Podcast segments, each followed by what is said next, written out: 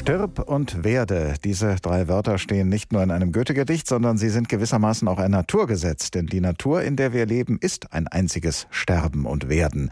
Bei vielen Tier- und Pflanzenarten allerdings kommt das Sterben häufiger vor als das Werden und sie verschwinden dann irgendwann von unserer Erde, woran oft wir Menschen schuld sind, so wie wir uns auf der Erde ausbreiten und in Lebensräume von Tieren und Pflanzen eindringen. Gleichsam als Mahnung an uns veröffentlicht die Weltnaturschutzunion regelmäßig die sogenannte Rote Liste bedrohter Arten. Heute Nachmittag ist es wieder soweit. Und darüber habe ich vor der Sendung mit Jens Owe Heckel gesprochen. Er ist Tierarzt, Direktor des Zoos in Landau und Vorsitzender der Zoologischen Gesellschaft für Arten- und Populationsschutz. Herr Heckel, die Weltnaturschutzorganisation schreibt über die Rote Liste, sie sei der Gesundheitscheck unseres Planeten, das Barometer der biologischen Vielfalt. Ist sie wirklich so wichtig? Ja, dieser Begriff des Barometers der biologischen Vielfalt ist äh, recht gut gewählt, wobei man sagen muss, zeigt ja nur die halbe Wahrheit, weil wir viel weniger Tierarten kennen als wissenschaftlich geschulte Menschen, als tatsächlich existieren. Und äh, letzten Endes kann eine rote Liste dann auch nur darüber urteilen, was wir kennen, da sind die Zahlen schon schlecht genug. Es werden über 30.000 Tier- und Pflanzenarten inzwischen als bedroht aufgeführt. Das ist aber ja nur ein Bruchteil dessen, was möglicherweise noch gefährdet ist. Und wenn wir dann sehen, dass nächste Verwandte von uns weitere Affenarten, fast 20 Stück in der Gefährdungskategorie höher gerückt sind, dass Tierarten die man vor wenigen Jahren noch gar nicht auf dem Fokus hatte, wie Schuppentiere oder viele Singvogelarten immer stärker gefährdet sind, dann muss einem das zu denken geben. Und ein Begriff ist in Ihrer Anmoderation gefallen. Es wird ja gerne von Aussterben von Arten gesprochen. Ja, das hat schon lange stattgefunden, aber wir müssen hier von menschengemachten Situationen reden und es ist dann Ausrotten. Und das ist ein großer Unterschied. Wenn Sie nun nachher in die rote Liste hineingucken, in die aktuelle, und da ein neues Tier auf der Liste erblicken, was würde das dann ganz konkret für Ihre Arbeit in der Gesellschaft für Arten- und Populationsschutz bedeuten? Die Einordnung in eine der Bedrohungskategorien bezieht ja auch immer eine zeitliche Dimension mit ein. Und das ist das, was uns besondere Sorgen machen muss, wenn in immer kürzeren Abständen immer mehr Tierarten auf die rote Liste kommen oder in einer Bedrohungskategorie nach oben rutschen.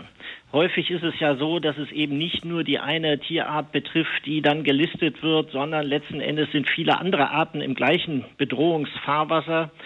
Hinzu kommt, dass viele Arten unbekannt sind. Auch da ist noch viel Arbeit zu leisten und die Priorität, sich für etwas einzusetzen, steigt natürlich, je höher die Gefährdungseinstufung ist.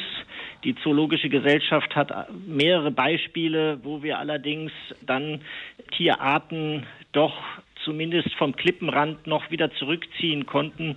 Wenn ich da an den Prinz Alfred Hirsch denke von den Philippinen oder den Rotsteiß Kakadu der Philippinen oder den Buschmannhasen in Südafrika. Wie machen Sie das? Wie, wie reißen Sie diese Tiere vom Klippenrand zurück?